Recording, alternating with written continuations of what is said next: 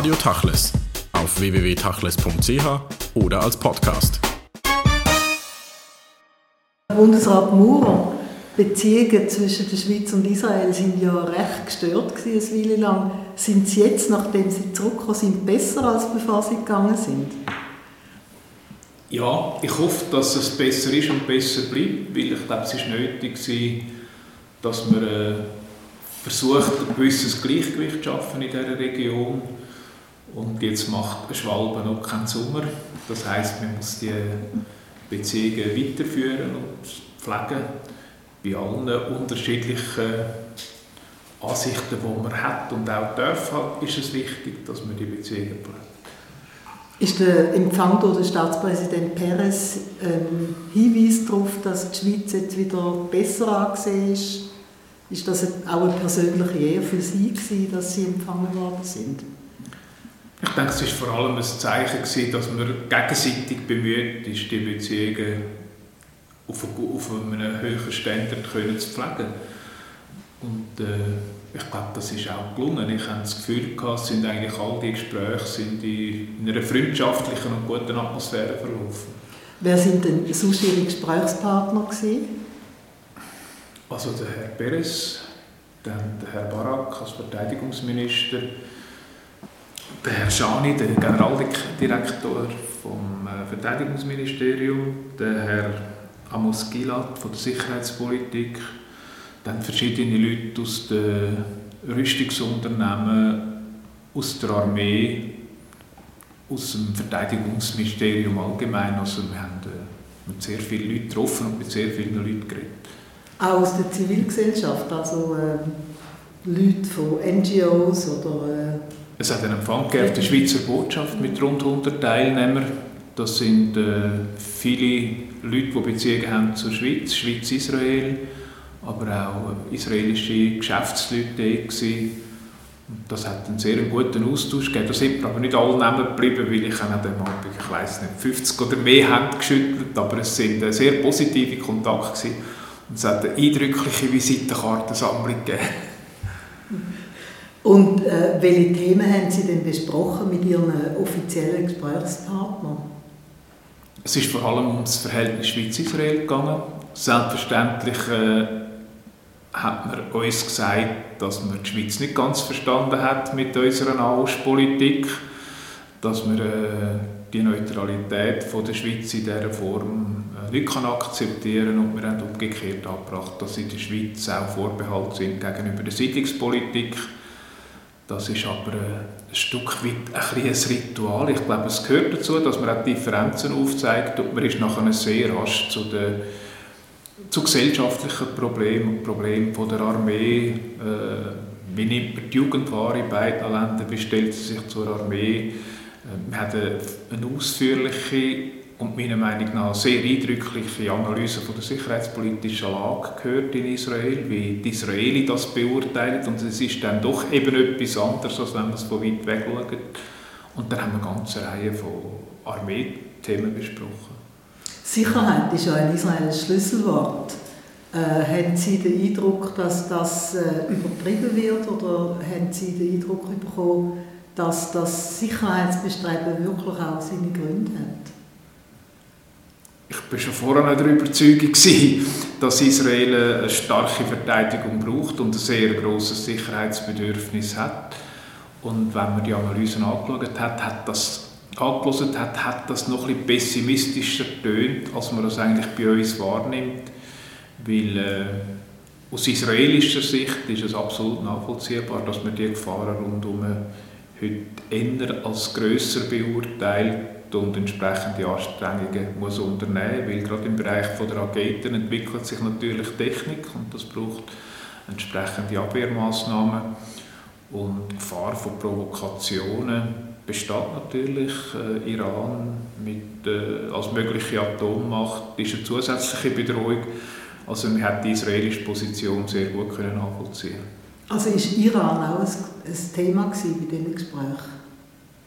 Letzte Woche haben wir geredet mit dem Staatssekretär Maurer, der gesagt hat, es sei ein wesentlicher Bestandteil von seinen Gesprächen mit seinem äh, Gegenpart ist das bei Ihnen auch so gewesen, aber vom Sicherheitsstandpunkt her?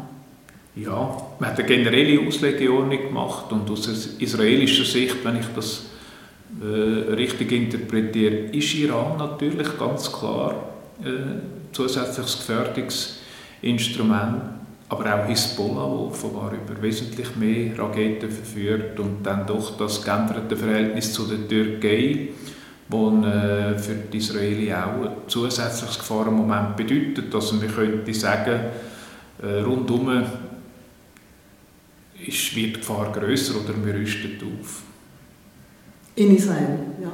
Also rund um Israel herum, ja. ja. Und Israel selber wehrt sich natürlich. Man hat äh, imposante Anstrengungen, vor allem in, in der Raketenabwehr gesehen. Da denke ich, ist Israel technisch heute wahrscheinlich bei den führenden Nationen. Hat man auf der anderen Seite auch über die gegenwärtigen Friedensbestrebungen geredet? Ja, das ist selbstverständlich auch ein Thema gewesen, wobei Positionen einfach so weit auseinander sind, dass ich eigentlich zum Eindruck gekommen bin, von, von einem dauerhaften Frieden in dieser Region, ist wahrscheinlich einfach zu früh. Sondern es gibt so viele Unvereinbarkeiten und man muss wahrscheinlich eher den Weg suchen über eine Koexistenz oder ein Respektieren von unterschiedlichen Standpunkten, die man noch nicht lösen kann, ohne dass es eskaliert. Ich glaube, das ist für, wäre für alle Beteiligten eine, eine annehmbare Lösung.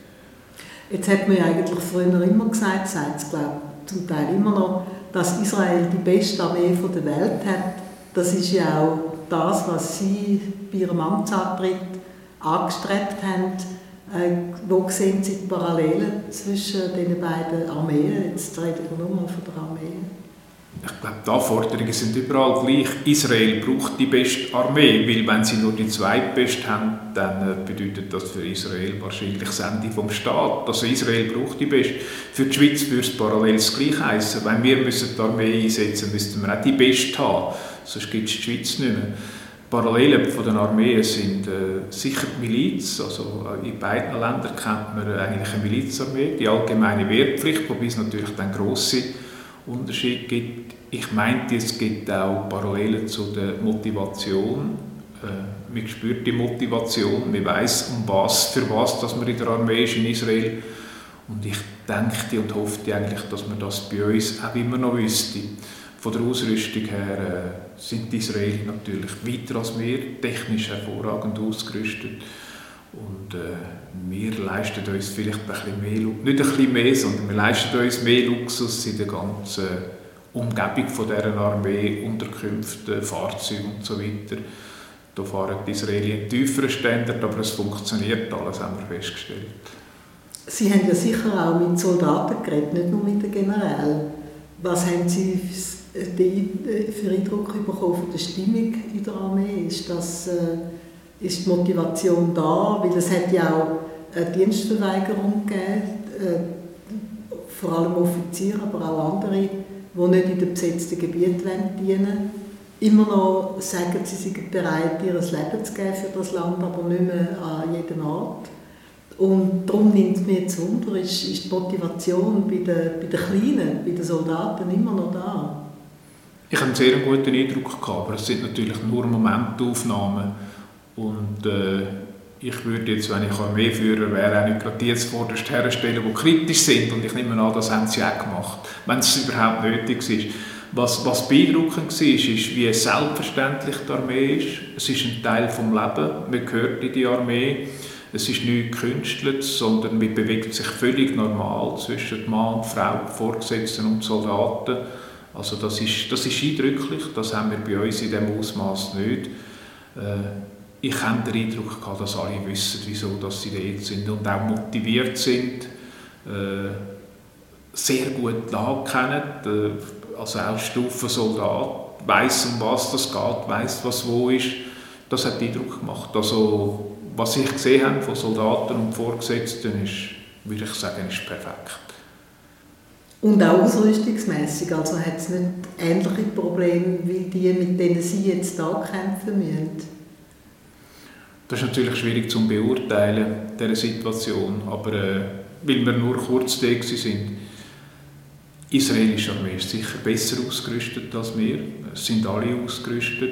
Äh, es hat keinen Luxus in der Ausrüstung, aber das, was man gesehen hat, hat eigentlich alles auf einem, ist auf einem höheren technischen Standard.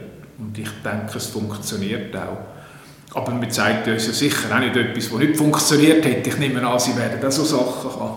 Aber äh, insgesamt denke ich, ist, ist die Armee gut gerüstet. Es ist nur so ein Beispiel, wo man, wo man auch Motivation spürt. Dann hat der Generalstabschef gesehen, der kommt zum Helikopter raus, hat sein eigenes Gewehr, läuft ins Auto und nimmt sein eigenes Gewehr auf die Knie. Und ich habe gesagt, bei uns kommen unsere Soldaten, unsere Offiziere nicht in der Kampfuniform, sondern in Ausgangsuniform und haben eine Ledermappe dabei. Und dort kommt er mit dem Gewehr. Also man spürt schon von, dort, von daher, es ist äh, einfach eine andere Stimmung auch, die verständlich und nachvollziehbar ist natürlich. Man hat ja immer gesagt, dass die israelische Armee sich dadurch auszeichnet, dass immer zuvorderst ein Offizier gehen.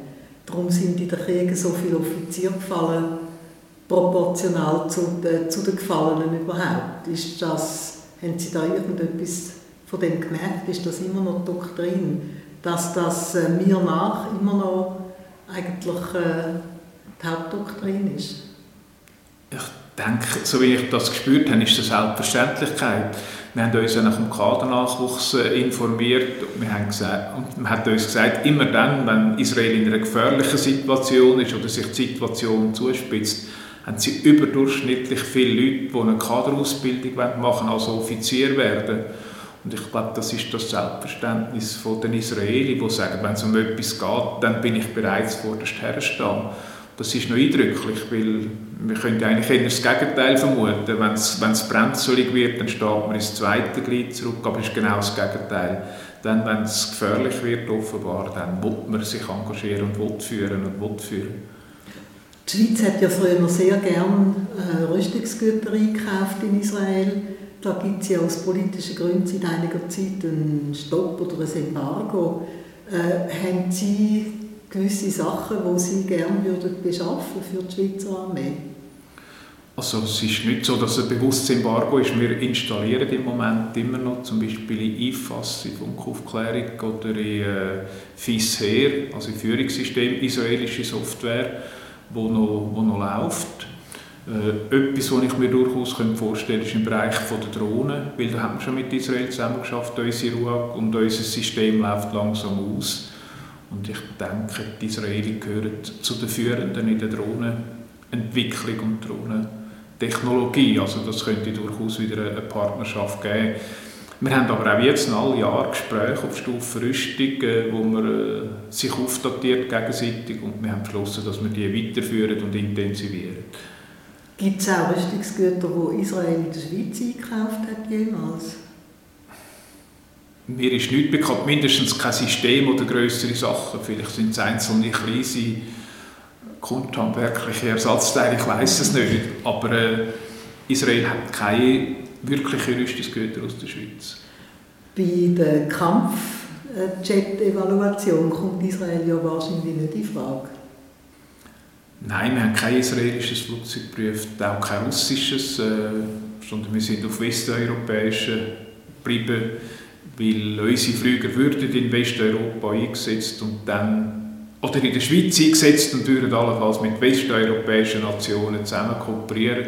Und dann macht es Sinn, wenn man auf einer gleichen Technologie aufbaut, dass man Schnittstellen, wenn die nötig würden, rasch herstellen können. Von dort her wird das auch in Zukunft ein, ein Flüger bleiben oder ein, Gebiet bleiben, wo wir unsere Flüger kaufen. Wenn, wenn Sie sie dann kaufen können, oder? Ja, wenn wir, es dann, wenn wir dann das Geld haben, ja. Braucht es die wirklich in der Schweiz? Also in Israel ist das gar keine Frage, dass es Kampfflüge braucht, aber braucht es sie dringend in der Schweiz neu als Ersatz von den Tiger? Ja, wir meinen das, weil mit den F-18, die wir jetzt haben, können wir Luftpolizei sicherstellen. Also wir können in normalen Zeiten den Luftraum überwachen. Wir hätten aber zu wenig Flugzeuge über längere Zeit, wenn eine Bedrohung wäre, wenn wir also rund um die Tour mit Flügern müsste in der Luft sein für das brauchen wir neue. Einfach so für, für einen allgemeinen Frieden landet das für den Luftpolizeidienst, aber wir müssen zusätzliche haben, um auch in Zeiten von erhöhter Bedrohung den Luftraum zu schützen Haben Panzer immer noch so einen Stellenwert in der israelischen Armee? Ich spiele darauf an, dass Sie kürzlich in einem Interview gesagt haben, man braucht vielleicht keinen Kampfpanzer mehr in der Schweiz. Also wir haben jetzt den Leo, wo wir Kampfwert steigern. Das ist der modernste Panzer, den man in Europa überkommt für die nächsten 20, 30 Jahre. So lange brauchen wir den sicher. Nachher muss man sich überlegen, ob er ersetzt wird durch ein anderes System. Äh, in Israel hat der Panzer sicher noch die größere Bedeutung als bei uns, weil man kann sich schnell bewegen Man hat ein Gebiet, wo Panzer geeignet sind, wo man sich bewegen kann, wo wenig Leute wohnen. Und ich denke, äh, im Gegensatz zu der eng überbauten Schweiz ist der Panzer in Israel hat eine längere Lebensberechtigung als bei uns. Es hat ja selten vor einer Bundesratsreise derartig viel Kritik gegeben als vor Ihrer Israelreise. Wie haben Sie das wahrgenommen? Was hat Ihnen das ausgemacht? Ich habe es nicht ganz so heftig erwartet, aber natürlich gewusst, dass es wird Protest geben Jetzt muss man sehen, dass die in den Medien viel grösser Gewicht haben als Befürworter. Ich komme noch jetzt täglich ein Dutzend Briefe über von Leuten, die Danke sagen.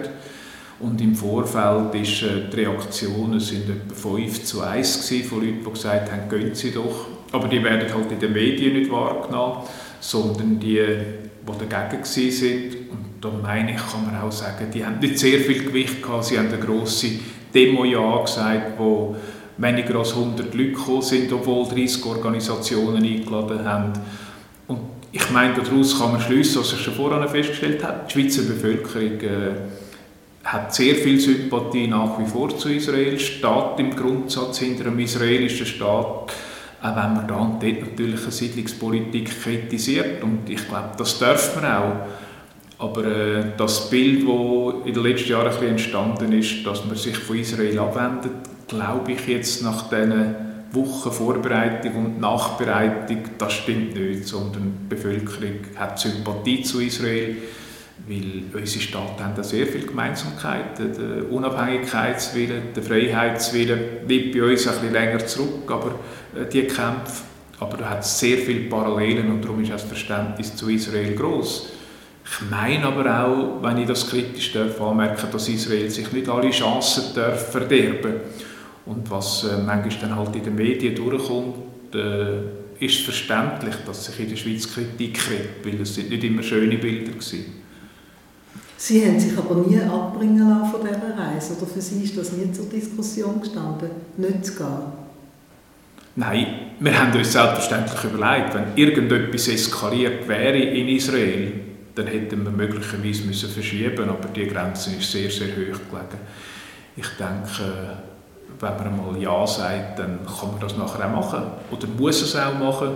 Weil ich denke, es ist wichtig, dass wir als Schweiz auch das Zeichen von der freundschaftlichen Verbundenheit wieder einmal gesetzt hat, weil wir pflegen diplomatische Beziehungen mit Israel, seit es den Staat gibt. Äh, wir haben sehr viele Austausch gehabt, Kibbutzjahr, wir haben enge Kontakte immer gehabt mit Israel, wir haben äh, gleiche kulturelle Wurzeln, wir haben starke Verbindungen vom Glauben her und äh, es ist einfach nötig, dass man, dass man auch zu Freunden geht, auch wenn die mal kritisiert werden und ich denke, das muss man eben fortsetzen. Haben Sie den Ehud Barak eingeladen in die Schweiz? Als Gegenbesuch? Ja, wir haben das offen gelassen. Er hat aber wahrscheinlich wichtigere Kontakte, aber wir haben auf der nächsten Jahr auf der tieferen Ebene einen Besuch vereinbart, wo wir sicherheitspolitische Anliegen austauscht. Auf Stufe Rüstung treffen wir uns jährlich. Mich würde es freuen, wenn ein israelisches Regierungsmitglied mal in die Schweiz kommen könnte. Aber äh, eine konkrete Plan besteht nicht. Sie sind das erste Mal in Yad Vashem, hat es. Hat das irgendwie Ihr Bild von der Geschehnis während dem Zweiten Weltkrieg verändert oder vertieft? Nicht eigentlich, weil ich habe mich seit, seit Jahren mit dem befasst. Ich komme aus einem kleinen Dörfli im Zürich Oberland, wo man polnische Internierte hat. Meine Mutter hat als junge Frau das erlebt und sie hat uns, seit ich weiß über Krieg, über die Gräueltaten erzählt. Ich habe mich eigentlich schon ganz früh damit befasst. Äh, neu ist es nicht gewesen, aber es geht natürlich immer wieder unter die Haut, wenn man die Bilder sieht. Es ist eine ganz hervorragende Präsentation auch, die man dort zeigt. Und äh, man geht einfach immer wieder raus und kann es nicht glauben, dass so etwas hätte können passieren und es noch gar nicht so lange zurückliegt. Und es erschüttert einem jedes Mal und es geht einfach jedes Mal unter die Haut. Und darum denke ich, ist es sehr gut, wenn man das so zeigt und so aufbereitet. Sie haben ähm, ja schon ein paar Mal Israel besucht. Wenn wir richtig informiert sind, sogar als Reiseleiter in Ihren jüngeren Jahren, ist das richtig? Ja, ich habe jeweils Gruppen bis auf Israel geführt, dort mit lokalen Guide. Das war vor 30, 35 Jahren. Äh, da hat Israel auch jetzt übrigens noch, aber eigentlich als äh, Industrie, äh, als Agrarland eine grosse Bedeutung gehabt. Weil in Israel hat man sehr, oder eigentlich weltweit fast in dieser Intensität Plantagen betrieben mit äh, Zitrusfrüchten man hat bei dem Bewässerungssystem neue Wege beschritten. Man hat Kühe dreimal gemolken, dass es mehr Milch gibt. Also Israel ist, ist ein Agrarbereich, wie auch überall sonst, äh, eine äh, clevere Nation und hat alle technischen Fortschritte nicht nur auf dem Papier gehabt, sondern auch angewendet. Und so bin ich ein paar Mal auf Israel gekommen. Und jetzt sind Sie wahrscheinlich schon eine Weile nicht mehr gewesen, oder? Ja, äh, das ist etwa 25 Jahre ja. seit dem letzten Besuch und äh, beeindruckt, was in dieser Zeit alles gegangen ist. Also, man kennt das Skyline von Tel Aviv nicht mehr. Auch Jerusalem ist explodiert. Das ist, äh, ist eine gewaltige Entwicklung, wo man mit allem Respekt kann begegnen kann. Ich staune immer, was man, was man aus dem Sand raus alles kann machen kann. Also ist es ein spannendes Wiedersehen für Sie, auch als, als Privatperson? Ja, und die Lust, zum einmal privat gehen, gewisse Sachen näher anschauen, ist vorhanden. Ich würde eigentlich das gerne, gerne wieder mal machen, einfach für mich ein bisschen in Israel umreisen, weil äh, Israel ist einfach von der Region her vielleicht geschichtlich für uns die interessanteste Gegend überhaupt. Alle geschichtlichen Schnittstellen sind irgendwo in Israel passiert und auch äh, einfach von der Wissenschaft, von der Technologie, von der Bildung, von den Leuten her ist es ein faszinierendes Land, auch landschaftlich. Ich denke, das ist ein sehr schöner Abschluss. Ich danke Ihnen für das Gespräch und vielleicht gehen Sie ja wieder einmal und dann reden wir wieder drüber. Ja, das wäre schön. Danke.